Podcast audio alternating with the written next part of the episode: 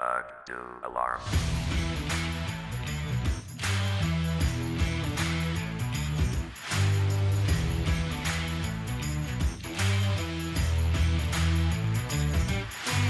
Alarm! Alarm! Herzlich willkommen, liebe Football-Freunde, zum fünften, äh, zur fünften Ausgabe des Achtu Alarm Podcasts. Heute mit mir, Malte, mit Sepp Hallo. Und David ist auch dabei. Hi. Hallo. So, ach ja, oh, Max. Max natürlich auch. Hallo Max. Hi. Ähm, so, nachdem wir euch in den letzten Wochen äh, mit steilen Infos und Thesen zum Thema Quarterback, Receiver und Running Backs versorgt haben, folgt diese Woche der Tight End Podcast. Äh, aber bevor wir dazu kommen, bereitet David uns erstmal die aktuellen News auf. Was gab's Neues in der Welt des Footballs? Ja, also Todd Gurley hat letzte Woche einen neuen Vertrag unterschrieben. Er hatte sich ja beschwert, dass die Footballspieler ein bisschen angenervt sind, dass die NBA-Contracts so hoch dotiert sind und die äh, NFL-Spieler so wenig im Gegensatz dazu kriegen und dass er gerne so um die 80 Millionen hätte. Und er hat jetzt einen Vertrag unterschrieben. Er hat um vier Jahre verlängert für 57,5 Millionen mit 45 Millionen garantiert. Und es dürfte damit der Running Back mit dem höchst dotierten Vertrag sein. Ja, ähm, was ich, da, da muss ich gleich mal einhaken. Was ich da eigentlich ganz spannend finde, ist, dass ja auch äh, Gurley, der als bester oder halt zweitbester, äh, bekloppt sich ja ein bisschen mit Bell um diese Position, äh, Running Back, auch nicht das Geld kriegt, was Bell sich vorgestellt hat. Also von 17 Millionen ist er dann ja doch noch entfernt. Ja, ja. Das stimmt, das dachte ich mir auch. Äh, Gerade Bell hat ja auch direkt nach dem Vertrag äh, getwittert, äh, ja, von wegen, seht ihr, äh, so viel sind wir wert oder sowas. Und äh, ja, ich weiß nicht, das ist ja auch umstritten, ob er jetzt noch drüber sollte über den Vertrag oder ob er eigentlich einen ähnlichen oder sogar einen Vertrag gleich drunter verdient hätte. Also, ja. Ja, kann ihm halt auch in die Karten spielen, ne? Einfach dadurch, dass die, ja, die Öffentlichkeit jetzt einfach dann auch ein bisschen Druck ausübt. Ja, es weiß ja jetzt jeder, hey, der, der Girlie, der verdient so viel. Und das kann, also Bell kann einfach sagen, hier, seht hin, äh, der verdient so viel, ich mache das über Jahre. Äh, das Geld steht mir auch zu, so. Und vielleicht gibt das dann auch so ein bisschen Druck auf die Steelers Verantwortlichen, dass sie dann dem äh, Bell den Vertrag auch noch geben. Aber einen ähnlichen Na, aber- Vertrag haben sie ihm ja geboten, oder? Also zumindest in ähnlichen Sphären.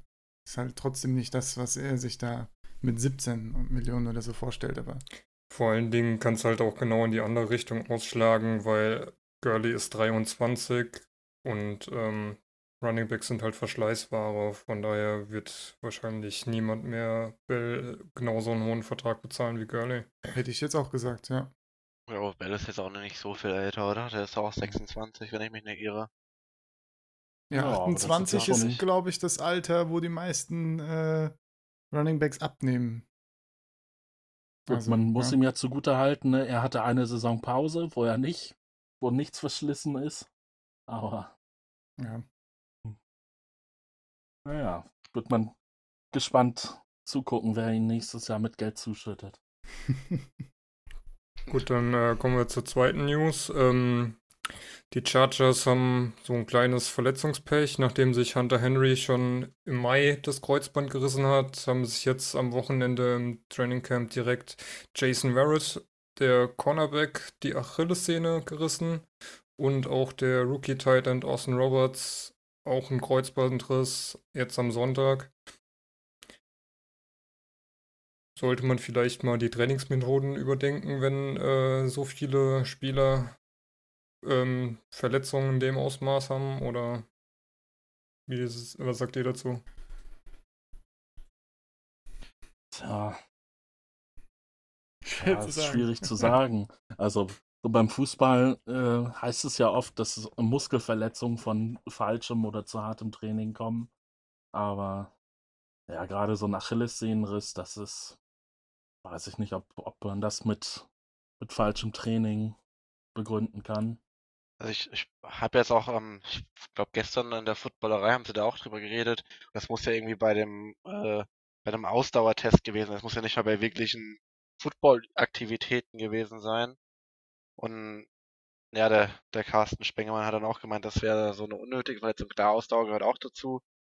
Aber äh, ja, es ist halt einfach dann mega viel Pech einfach dabei, wenn man sich dann gerade bei sowas dann irgendwie die Achillessehne reißt. Das kann halt wirklich jedem passieren und dass das jetzt die Chargers halt so krass trifft. Ich meine, die sind ja auch dann irgendwie in ihrer Division Favorit auf den Sieg dann, ne? Kann es halt auch sein, dass es jetzt, wenn das so weitergeht, dann so ein bisschen bröckelt alles, ne? Ja, und die äh, letzten News ist jetzt auch schon ein paar Wochen alt, ich glaube zwei oder drei, ähm, zum Tight End Ricky Seals Jones der Cardinals. Ähm, der wurde verhaftet und wegen Körperverletzung, Ruhestörung und Hausfriedensbruch beschuldigt. Was war passiert? Er wollte wohl in einem Hotel auf Toilette gehen und äh, man verweigerte ihm den Zutritt. Genauso in dem Sushi-Laden, der ebenfalls in dem Hotel war. Daraufhin soll er angeblich aggressiv geworden sein und einen Mitarbeiter geschubst haben. Zudem soll er den Eindruck erweckt haben, dass er betrunken war. Und äh, Jones sagte dazu eigentlich nur, dass er dringend aufs Klo musste und äh, ihn niemand drauflassen wollte und er dann wohl versucht hat, an den Mitarbeitern vorbei trotzdem auf Toilette zu gehen. Tragisch. Noch Klogang. sagen, Äh, nicht, so clever, ne? Gerade wenn man weiß, wie die NFL sowas, solche Vergehen handhabt, selbst äh, wenn dann am Ende rauskommt, dass das alles gar nicht so schlimm war und keine Klage erhoben wird. Aber Könnte ihr- für Ja. ihn natürlich, äh, er wäre ja Starting Tight End wahrscheinlich geworden, wenn er jetzt, äh, was weiß ich, was die NFL da raushaut, wenn er ein oder zwei Spiele gesperrt wird, weiß man auch nicht, ob er den Job noch behält. Hm. ja, aber wo wir gerade schon mal beim Tight End-Thema sind, äh, Tight End ist ja, ich sag mal, eine schwierige Position. Es gibt wirklich nur sehr wenige, sehr gute und der Rest, ja, punktet eher gleich viel auf mittlerem bis niedrigem Niveau. Ähm, was ist denn da so eure Taktik? Greift ihr früh an, pickt ihr euch einen, einen der guten, also jetzt äh, Gronk, Kelsey oder Ertz, oder ähm, ja, äh, guckt ihr jede Woche, also streamt ihr Tight Ends, guckt jede Woche, wer hat jetzt gerade ein gutes Matchup, wartet ihr oder setzt ihr auf Sleeper? Was, was ist da so euer Vorgehen? Also, ja, ich würde sagen, du hast ja schon gesagt, ist entweder früh einen Elite-Tight End picken, das finde ich auch okay. Das, äh, also die Punktedifferenz zu den anderen Tight Ends ist da so groß, dass man ruhig auf die Position gehen kann, finde ich.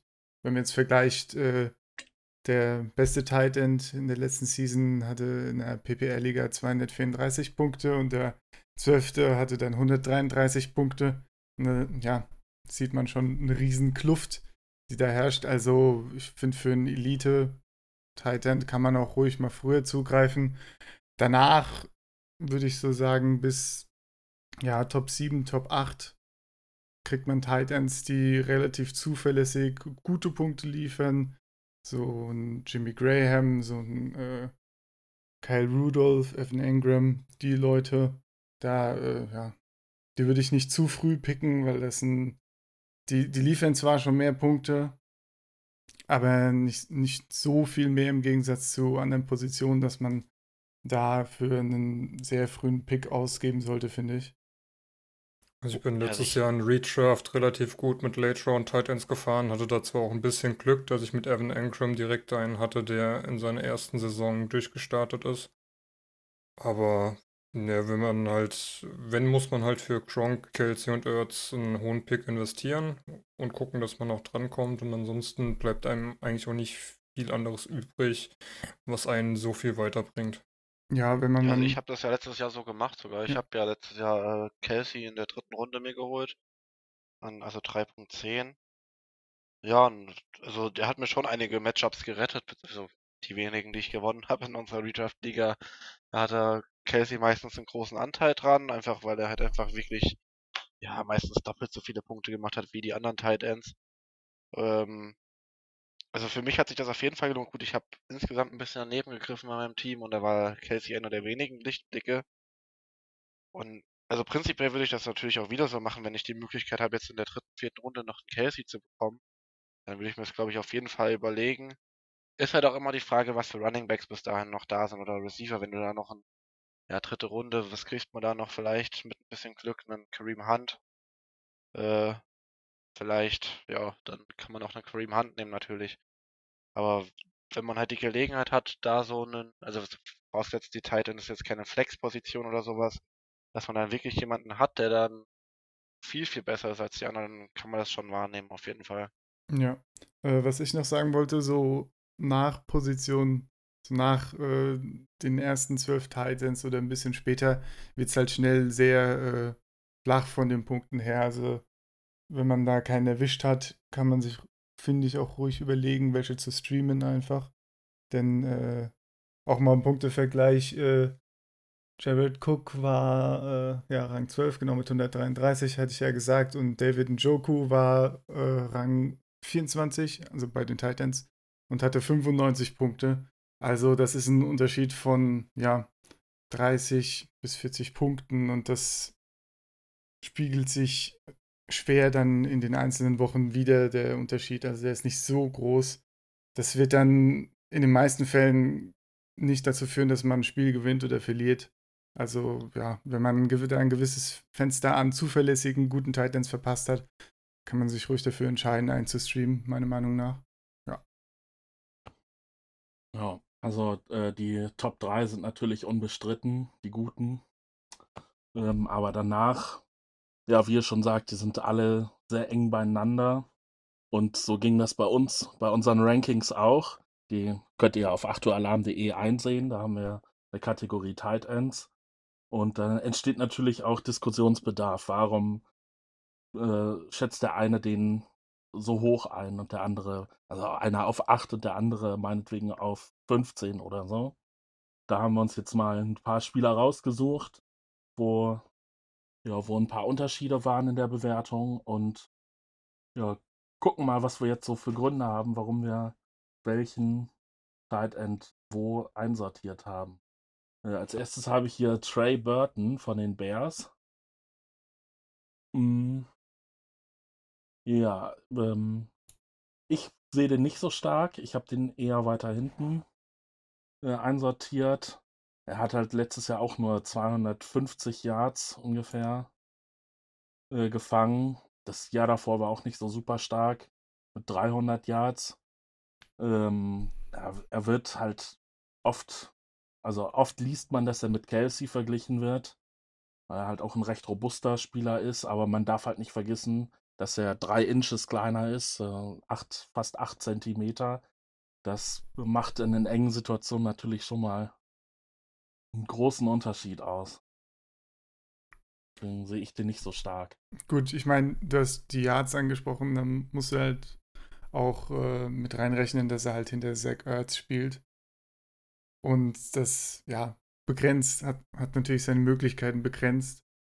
Ich meine, da hat er trotzdem 250 Yard, Yards, 5 Touchdowns. Ja, ist jetzt gar nicht so schlecht, finde ich. Weil ja, vor allen Dingen muss, muss man auch sagen, dass er äh, letztes Jahr in den zwei Spielen, wo Ertz gefehlt hat, äh, ihn doch relativ adäquat ersetzt hat mit sieben Catches und 112 Yards bei drei, drei Touchdowns äh, in nur den zwei Spielen. Ist jetzt nicht so schlecht für einen Backup, der jetzt Starter wird. Genau, ja. Ja, und ähm, also was halt auch positiv an ihm ist, ja, die Bears haben ja schon irgendwie eine erste inoffizielle Depth Chart veröffentlicht, glaube ich sogar. Und ähm, da wurde Trey Burton halt auf jeden Fall schon als Starter gelistet. Und was äh, natürlich die größte Upside ist, in Chicago können sie jetzt halt auch Philly Special spielen. Ne? Also wenn sie mal gegen die Patriots gewinnen müssen, dann einfach Philly Special auspacken und der Burton wirft das Ei halt zu Trubisky. Ne? Das spielt ihm natürlich auch in die Karten. Ja, hab das eben schon angesprochen. Was ein Problem ist, ist, wenn man einen Tight End vor sich hat. So als zweiter Tight End kriegt man recht wenig Bälle. Äh, so eine Situation könnte jetzt bei den Colts entstehen mit äh, Jack Doyle und Eric Ebron, wo man nicht genau weiß, wer wird jetzt der Starter. Äh, insofern gehen da auch unsere Bewertungen auseinander zwischen den beiden. Ähm, ja, ich sehe, ich persönlich sehe Doyle vorne. Äh, der hat letzte Saison über 700 oder nee, äh, knapp unter 700 Yards gefangen und das ohne Luck. Wenn der jetzt noch zurückkommt, das ist ja schon ein starker Typ. Da könnte noch ein bisschen mehr draufkommen. Außerdem hat er gerade eine äh, große Vertragsverlängerung gekriegt. Das würde man ja nicht machen, wenn man nicht auf ihn setzen würde. Äh, ich glaube, Sepp und David haben Ebron vorne gesehen. Was hat euch dazu veranlasst? Ähm, Es ist halt überhaupt jetzt bei den Calls in der Situation äh, recht schwer vorherzusehen, ob Ebron oder Doyle da den ähm, Starting-Job übernimmt. Die werden sich halt gegenseitig dann schon die, äh, die Targets wegnehmen. Ähm, ja, keine Ahnung. Äh, jetzt äh, Ebron vorne ist halt der Jüngere, wurde von Lions verpflichtet. Dann kam die Verpflichtung von Doyle drauf, äh, die Verlängerung von Doyle drauf. Wird man abwarten müssen, wer sich genau durchsetzt. Ich sehe Ebron so ein bisschen Ticken stärker. Ja, ist halt prinzipiell dann die Frage, ne? Also, die waren beide vorher unangefochten Tight Nummer 1 in ihren Teams, kommen jetzt dann, also ich weiß nicht, wie lange jetzt der Doyle schon mit Luck zusammengespielt hat, aber auf jeden Fall kommt Luck halt zurück jetzt nach seiner Verletzung. Und äh, ja, da bleibt dann auch erstmal abzuwarten, wie dann die Harmonie zwischen den dreien ist oder ob Luck dann vielleicht eher mit Ebron harmoniert und so weiter.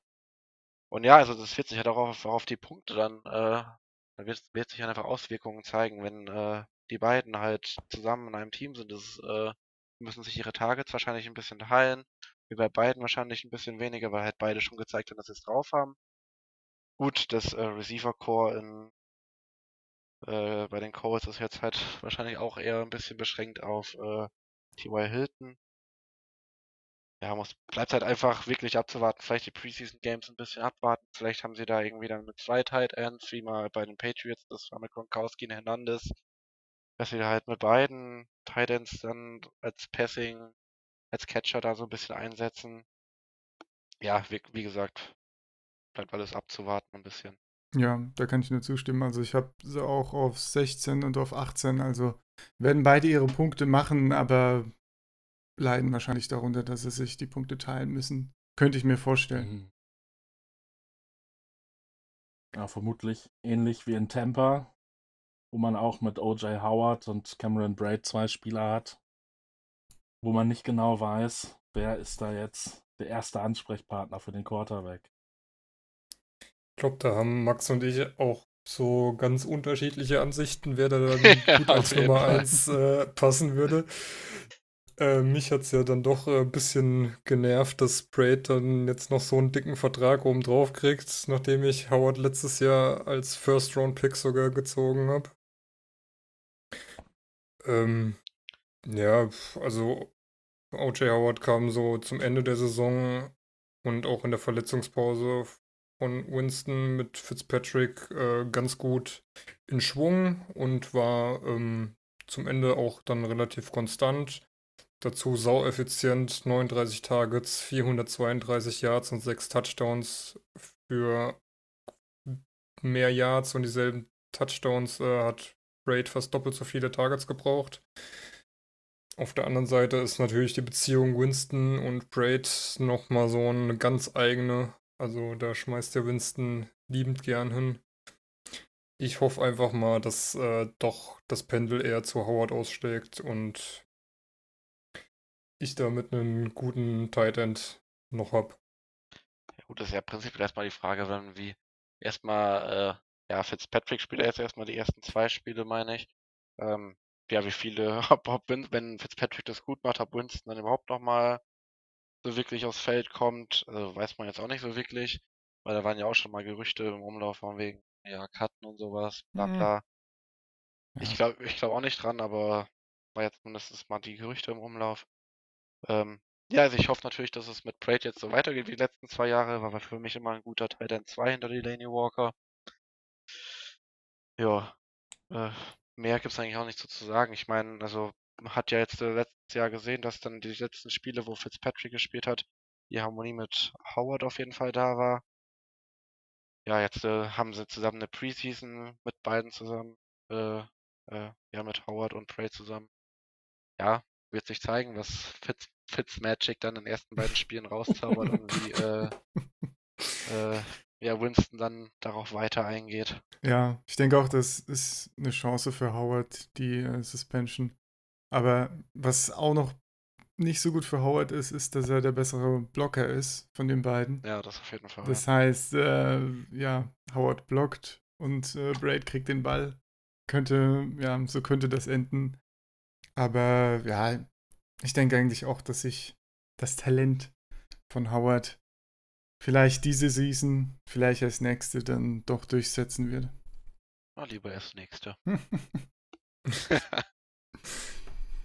Max hofft, dass es bei Braid so weitergeht wie in den letzten beiden Jahren. Äh, ein Spieler, auf den das nicht zutreffen dürfte, ist Tyler Eifert. Sag doch mal, Max, wieso bist du da so positiv? Bei Tyler Eifert. Rang 11 Also, bei Max. Rang 11 bei mir, ja. Ja. Also ich kann ja schon mal ein bisschen vorgreifen. Wir haben ja dann auch noch, ähm, wie in den letzten Podcasts, auch unsere Listen wieder mit, äh, wo wir Spieler präsentieren, die ja vielleicht Sleeper sind oder die, auf die wir lieber verzichten würden. Und da habe ich natürlich Tyler, Eifert auf mein, auf meine Comeback gesetzt. Kann ich ja schon mal vorwegnehmen. Ja, also Tyler Eifert ist für mich einfach jemand, der, ja, wenn er da war, hat er immer geliefert. Ähm, sein größter Gegner ist nicht der, das andere Team auf dem Platz, sondern sein Körper halt eher. Er hat halt immer wieder irgendwelche Probleme, die ihn dann über die halbe Saison irgendwie aus dem Spiel nehmen.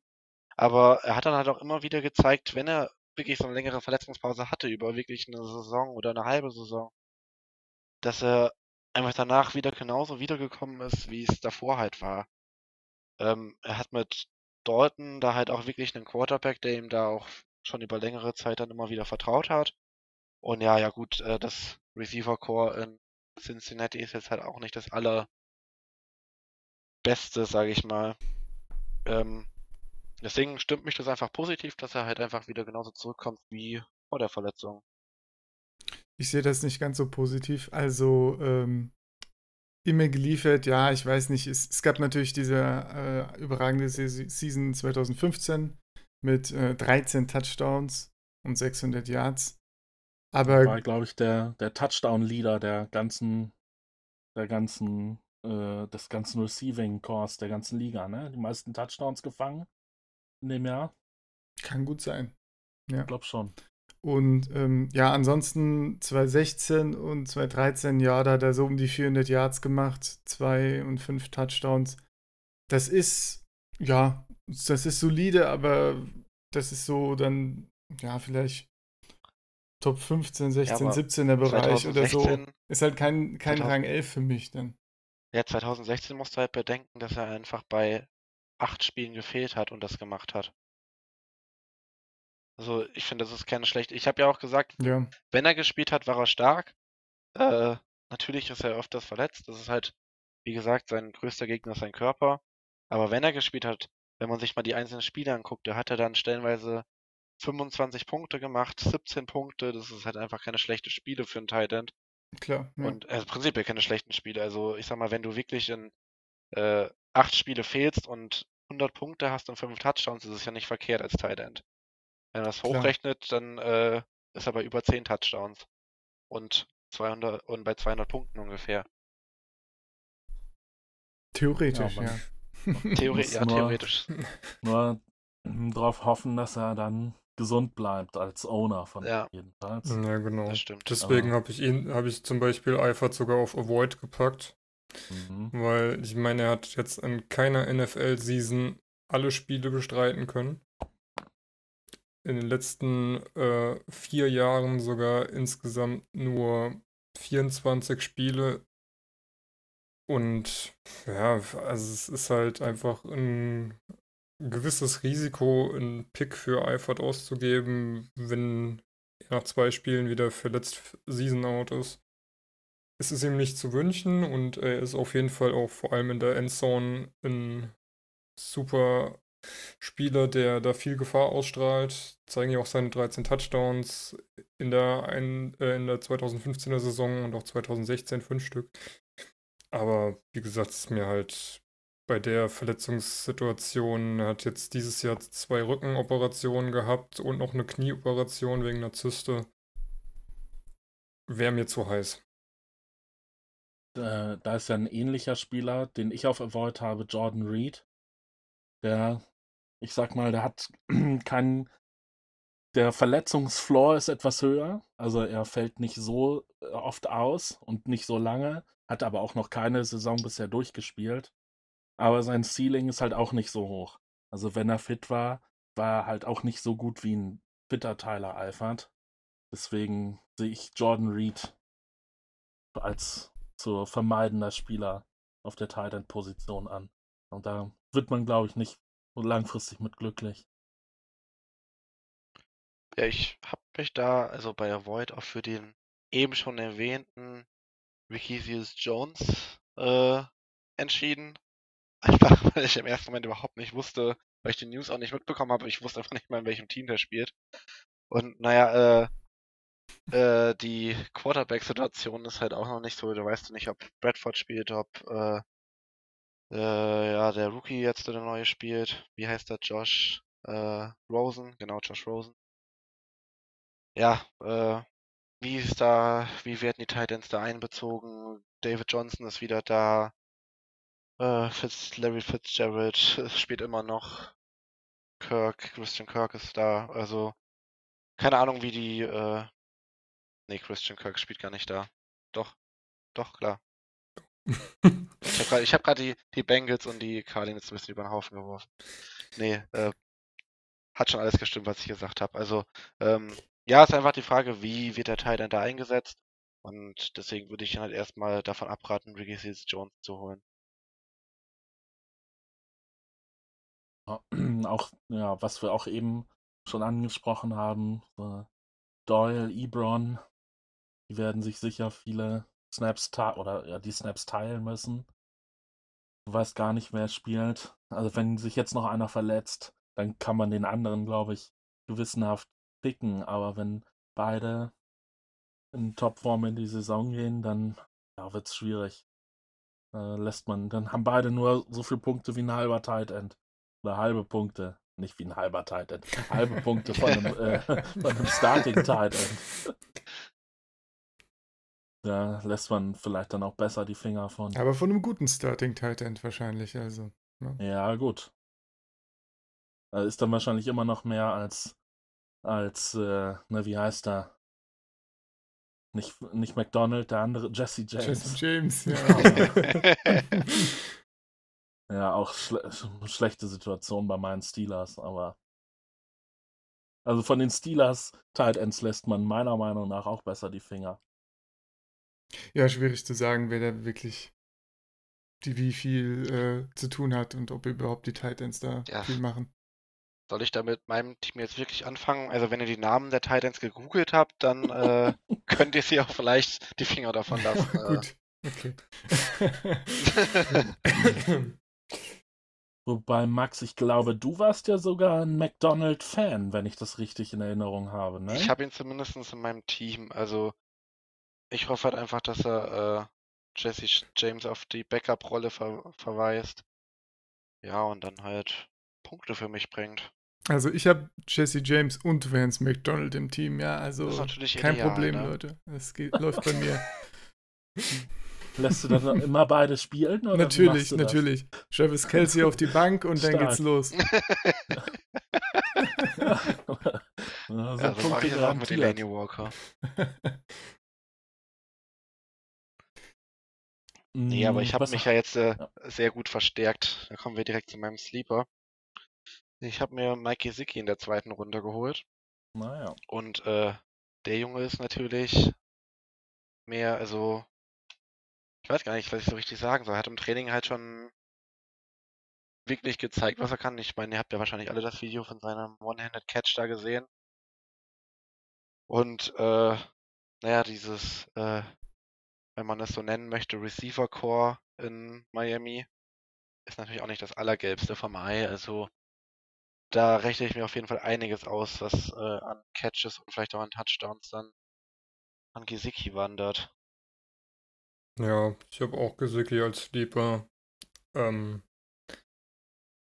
der wird schon äh, irgendwie so ein bisschen auch als Receiver-Ersatz wahrscheinlich eingesetzt werden. Und ähm, da dürfte gut was hingehen. Das könnte so ein bisschen an Ankram im letzten Jahr erinnern. Nachdem da OBJ und Sterling ausgefallen sind, dass dann doch einiges in Richtung Tight geht. Ein Spieler, den ich als Sleeper habe und auch in meinem Dynasty-Kader ist Kittel von den 49ers. Ähm, ja, natürlich ist, hoffe ich natürlich aus rein Eigennutz, dass der gut wird, aber ich sehe auch ein paar Zeichen dafür. Die 49ers haben jetzt eine eingespielte Offensive, da äh, sind jetzt keine großen Verwirbelungen durch, äh, durch, äh, durch San Francisco gefegt, die da jetzt äh, das, Einsp das neue Einspielen und aufeinander einstimmen nötig machen. Dann hatte er letztes Jahr eine ganz, eine ganz äh, gute äh, Rookie-Saison, ist unangefochtener Starting, Tight End und ich hoffe, dieses Jahr geht es noch ein Stück aufwärts. Also ein guter Mann. Bestimmt. Bestimmt. mein mein Ja. Comeback-Spieler habe ich ja eben schon behandelt mit Tyler Eifert. Wie sieht's bei euch da so aus? Ähm, Comeback habe ich direkt mal zwei. Zum einen Craig Olsen, den ich schon in meiner Dynasty-Liga zum Startup-Draft gezogen habe, der jetzt hoffentlich endlich mal wieder eine Saison unverletzt durchbringt. Weil dann sehe ich den vor allem auch wegen der Situation bei den Panthers von dem Receiver Corp, sehe ich den wieder ähm, relativ gut.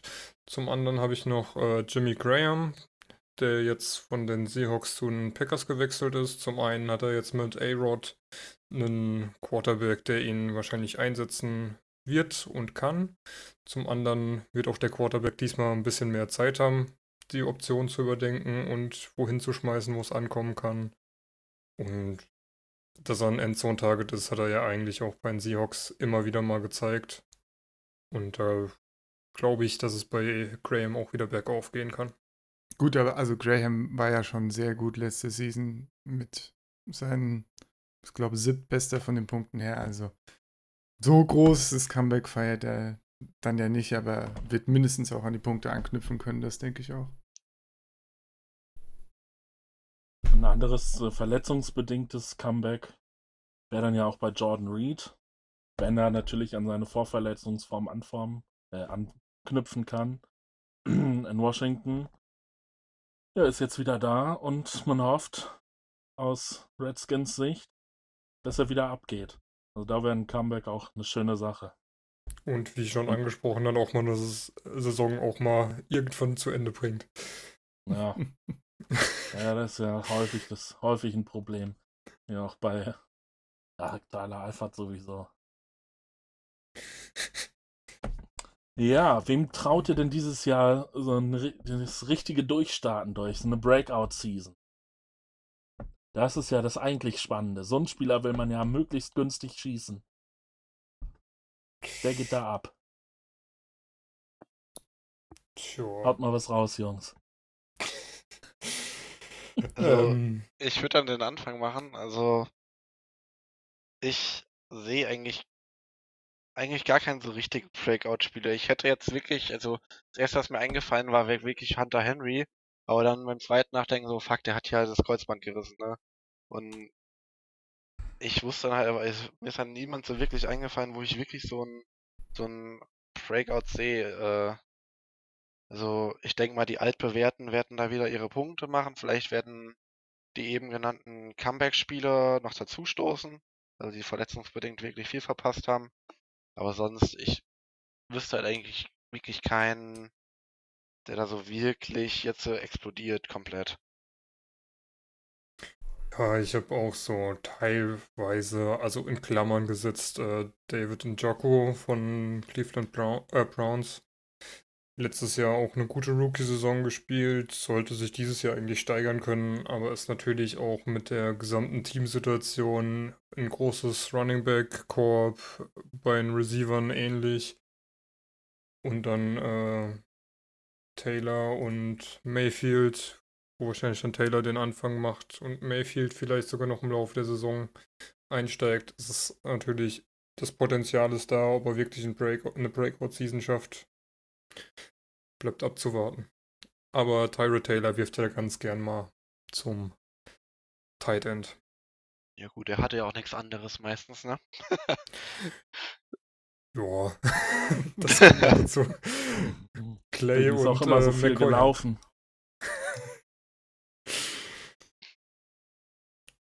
Ja, ein Spieler in einer ähnlichen Situation, jetzt auch im zweiten Jahr, O.J. Howard. Wenn er sich gegen Braid durchsetzen kann und Starting Quarterback, äh, Starting Tight End wird, dann könnte er dieses Jahr abgehen. Ist natürlich schwierig. Braid, guter Mann. Aber Ich hoffe so, dass du recht hast. ja, er muss, muss dann durch Leistung überzeugen. Ja, die Frage Also- ist bei sowas halt auch immer dann, ob er sich von den Offiziellen her überhaupt durchsetzen soll, weil ich glaube, so ein Naja. Tandem ist dann auch immer schon eine gewisse Gefahr, weil du halt nie wirklich weißt, was passiert jetzt genau. Also ich glaube, bei denen wird es schon so sein, dass die sich dann ihre Snaps ungefähr teilen. Und, äh, O.J. Howard dann noch ein bisschen talentierter im Blocking. Also ich glaube nicht, dass da sich wirklich jemand durchsetzen soll, sondern die sollen beide als potenzielle Gefahr einfach wahrgenommen werden.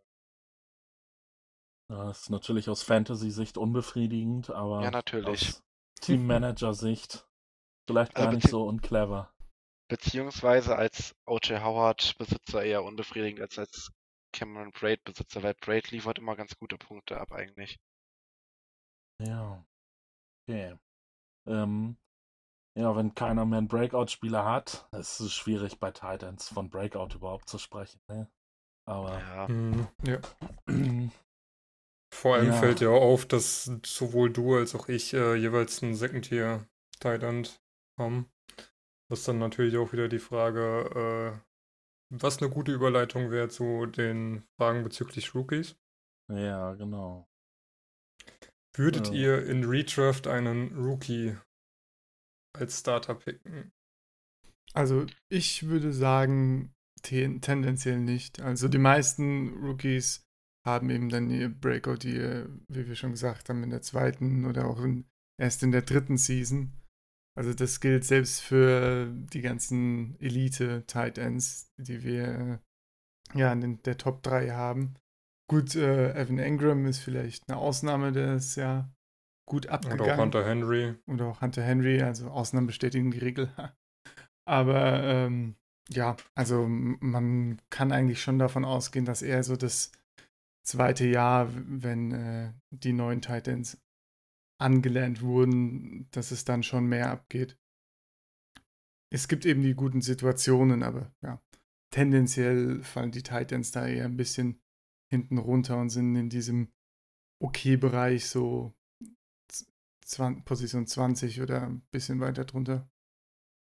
Ja, zumal ja auch dieser, der diesjährige Draft-Jahrgang in den Titans nicht als der stärkste der vergangenen Zeiten gesehen wird. Also, ja, wenn überhaupt, dann ist äh, am ehesten Gesicki interessant, weil er wirklich in Miami unangefochten sein dürfte und auch was Max eben schon gesagt hat, aufgrund der Receiver-Situation einige Bälle zu, äh, kriegen könnte. Also ja, das wäre dann noch so am ehesten einer, den man picken könnte, aber Ja. Ich meine, äh, Hayden Hurst bei den Ravens wäre vielleicht auch noch eine Möglichkeit. Ist schwer zu sagen. Die Ravens haben ja äh, zwei Tight Ends gedraftet, also die sehen da auf jeden Fall äh, Bedarf, jemand Neuen reinzubringen ins System und äh, Flacco wirft ja auch ganz gern zu den Tight Ends. Aber ja, da ist natürlich immer die Frage, wer setzt sich durch?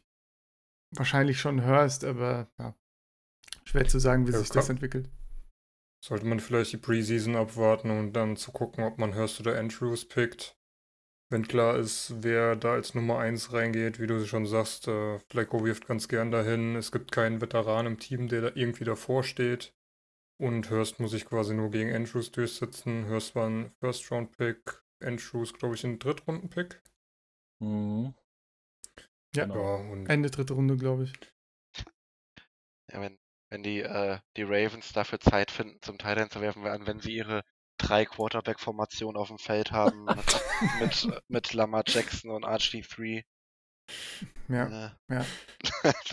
Ja, hat man ja auch äh, gesehen, wie Flecko ähm, als Receiver im Training Camp äh, rumgelaufen ist, ja. Ja.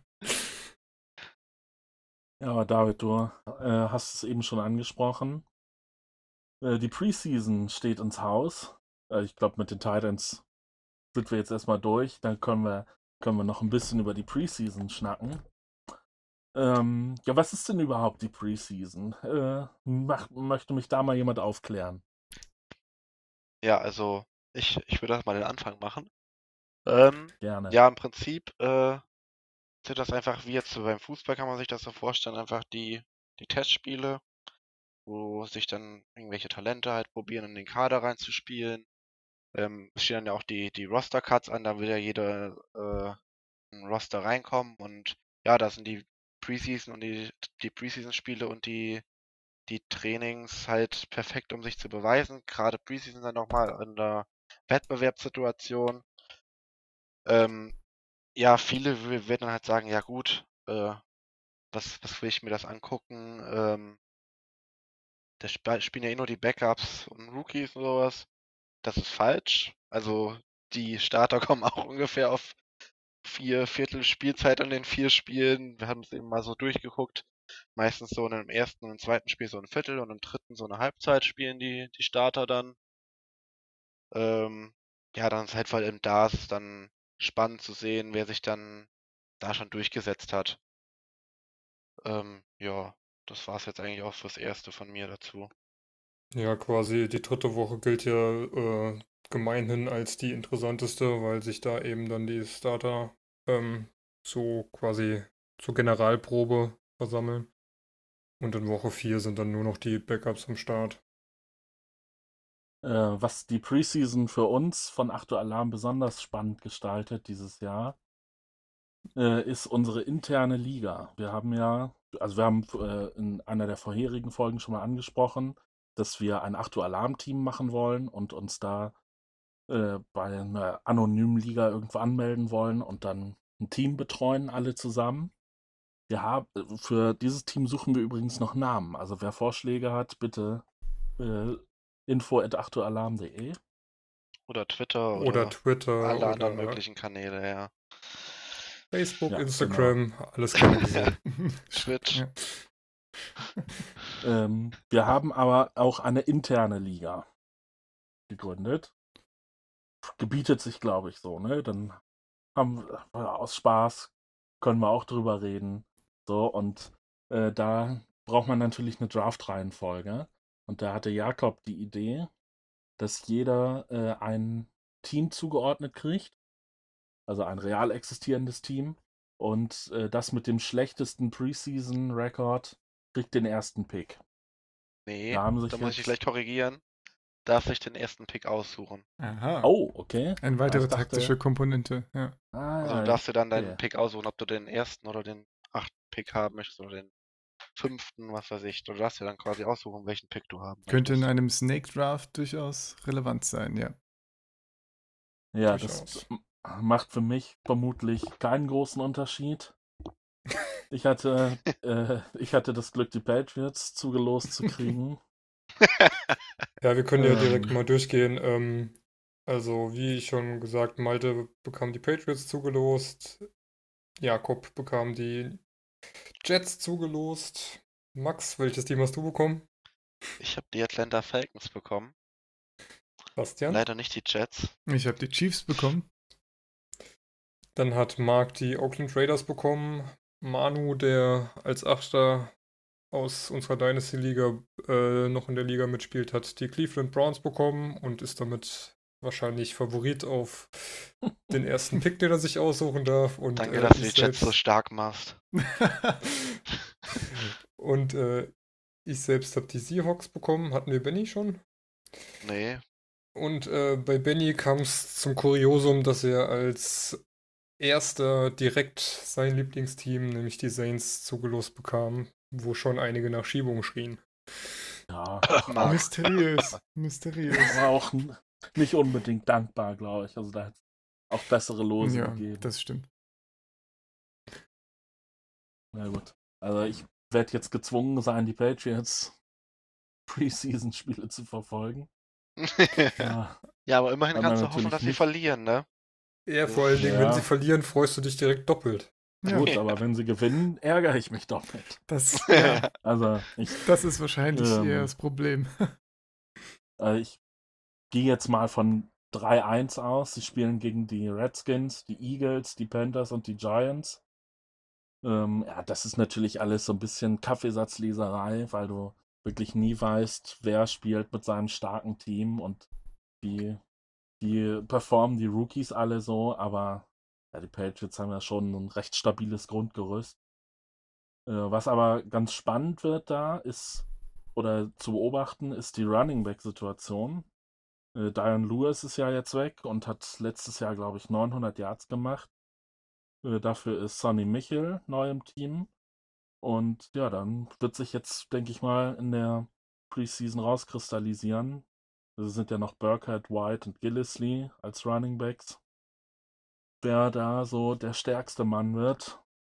Also, Stand jetzt würde man natürlich Michel sagen, als, als äh, Erstrunden-Pick, glaube ich sogar. War er nicht sogar der. Nee, Quatsch. Nee, Äh, das war aber- der Nee. von den Seahawks, glaube ich. Ja, Nee, Quatsch. also Barclay war der Erste war der. natürlich. Ja. War der erste. Ja. ja, ja, genau. Aber Michel war auch einer der ersten Running Backs, auf jeden Fall in der ersten Runde.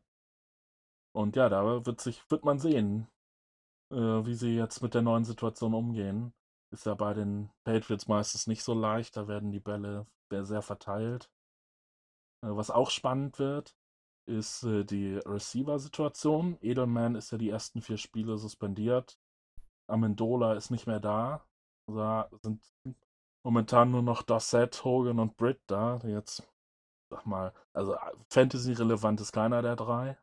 Behaupte ich einfach mal so, ganz frech.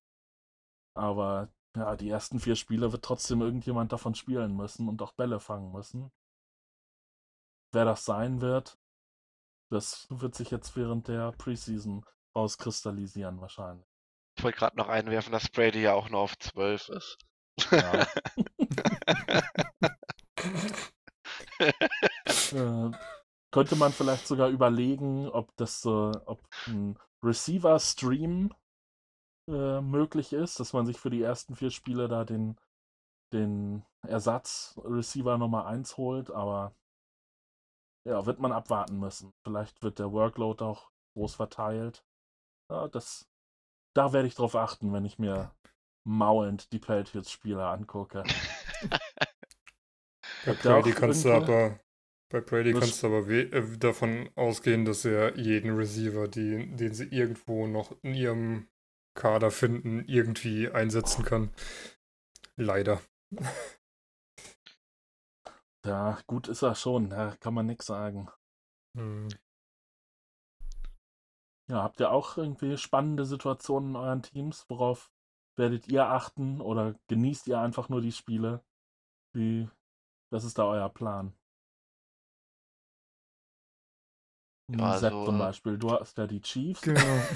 Wo, worauf? Ja, bei Worauf wirst den, du achten? bei den Chiefs ist, ja, wenn man sich's erstmal anguckt, eigentlich alles klar. So, Quarterback ist jetzt Mahomes, Tight End ist ganz klar Travis Kelsey. Wide Receiver hatte Tyreek Hill gerade eine sehr gute Season und ja, der wird ja auch als klare Nummer 1 äh, eingeschätzt. Ähm, und Kareem Hunt ist eigentlich beim Running Back Battle auch die klare Nummer 1. Bei den Receivern äh, wurde jetzt aber äh, Sammy Watkins verpflichtet. Und ja, da ist die Frage, wie sich das entwickelt. Also er hat ja einen 50 Millionen Vertrag unterschrieben, also wird äh, sicherlich nicht äh, schlecht eingeschätzt vom Team. Und ähm, ja, hat halt in den letzten Jahren nicht so gut Punkte gemacht. Ich glaube, er hatte 600 und 400 Yards in den letzten zwei Seasons. Also ist seine Value nicht ganz so hoch. Er hat, glaube ich, eine ADP von 28, 29, sowas in der Richtung. Im Gegensatz zu Tyreek Hill, der teilweise schon äh, an zehnter Stelle bei den Receivern steht. Also da ist eine klare Kluft, aber ich sehe schon das Potenzial, dass sich da vielleicht eine Möglichkeit auftut, äh, relativ billig an einen Receiver zu kommen, der gute, auch ganz gute Punkte macht. Ich meine, gut, Tyreek Hill läuft halt schnell, sage ich mal. Der äh, kann damit viel und gut Punkte machen, aber äh, ja, Watkins hat er sich, findet sicherlich auch seine Rolle und das kann man durchaus in der Preseason mal äh, beobachten, wie er eingesetzt wird, wie er angespielt wird.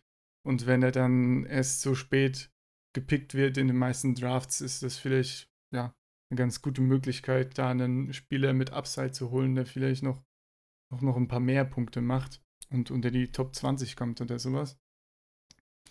Äh, ansonsten bei den Receivern, ja, Leute wie Chris Conley oder so, die auch schon drei Jahre dabei sind, die kriegen einfach keine Targets, die laufen ab und zu mal mit, aber ich glaube nicht, dass da noch was kommt. Ähm, bei den Running Backs hatte ich schon gesagt, Kareem Hunt auf der 1. Äh, ansonsten Spencer Ware war ganz gut in äh, 2016, als Jamal Charles äh, verletzt war.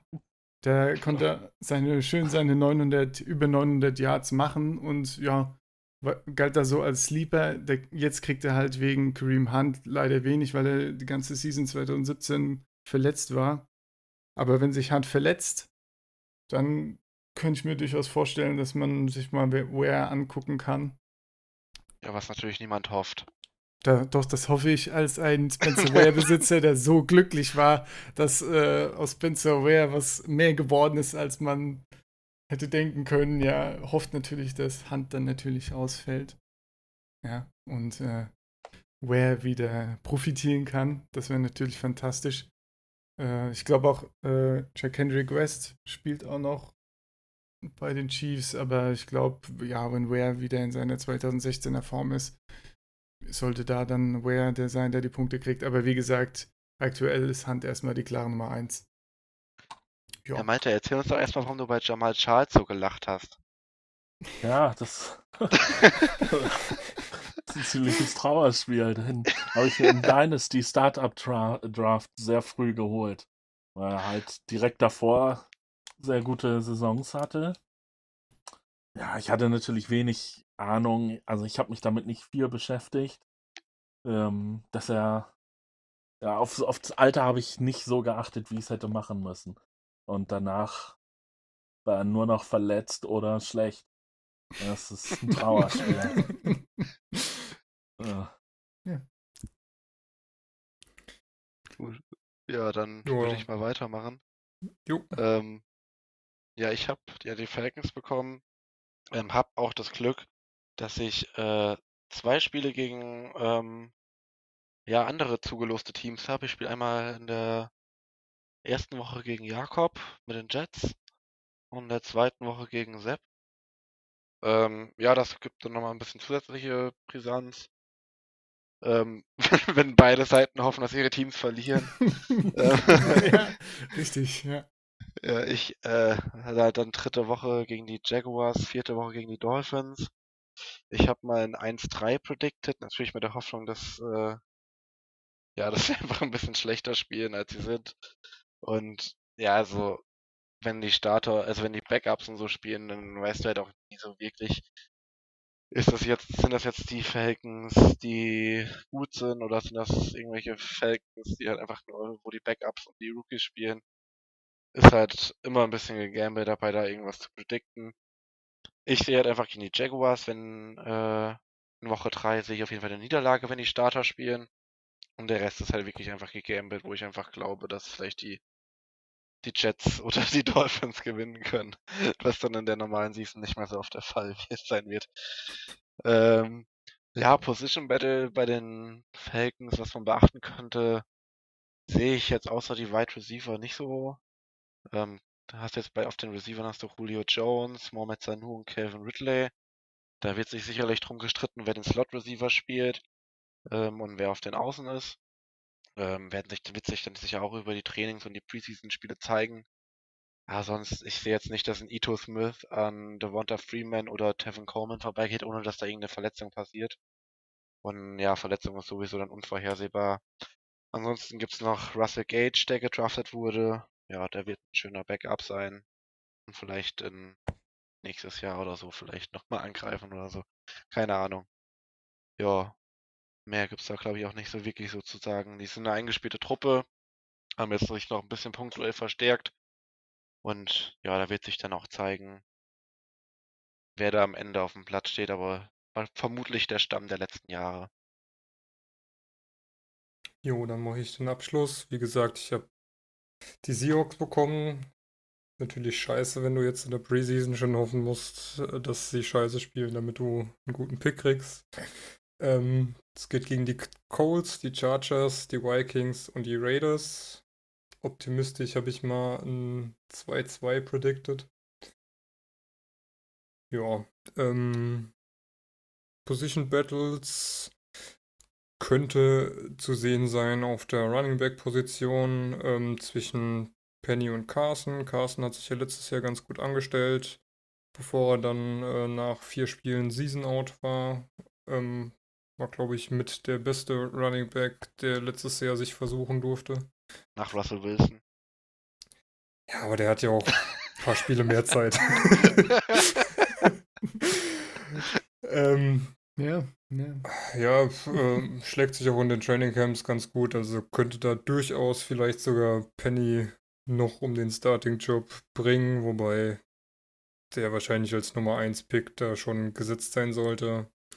Ähm, Receiver ist, denke ich, Buck Wal äh, Doug Baldwin sehr sicher.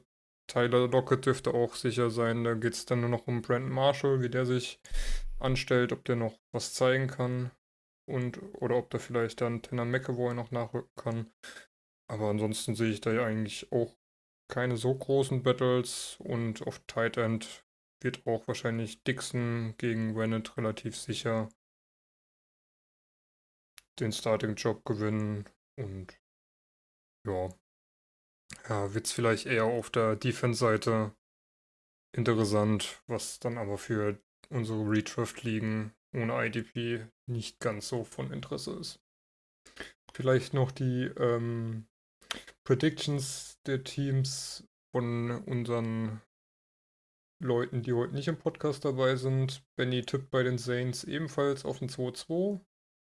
Jakob tippt bei den Jets auf ein 1-3. Und Manu tippt bei den Browns auf ein 1-3 oder sogar ein 2-2. Oha. Wow. Und von Mark fehlt leider, haben wir leider rechtzeitig nicht keine Prediction bekommen. Ja, nicht so schlimm, würde ich sagen. Ähm, Hm. ja gut, dann glaube ich, sind wir für heute durch. Ähm, ja, schön, dass ihr alle da wart. Schön, dass ihr uns bis zum Ende zugehört habt. Wir haben immer noch Äh. gerne geile Abmod, ne? Das ist Nee, wirklich nicht. Äh, folgt uns auf Twitter, da ist immer mal was los. Benny ist mal bei Spielen. Folgt uns natürlich auch auf Instagram, YouTube und äh, wie heißt das andere Zeug? Facebook? Instagram. Instagram. Hat nicht. Ah, Ähm, Besucht uns auf und achtualarm.de. Da äh, findet ihr, wie gesagt, auch die Rankings, von denen oder mit denen wir hier immer gearbeitet haben. Und dann, ja, würden wir uns freuen, euch nächstes Mal wieder als Hörer begrüßen zu können. Damit verabschiede ich mich. Wünsche euch eine schöne Preseason. Ciao. Tschö. Uh, do alarm.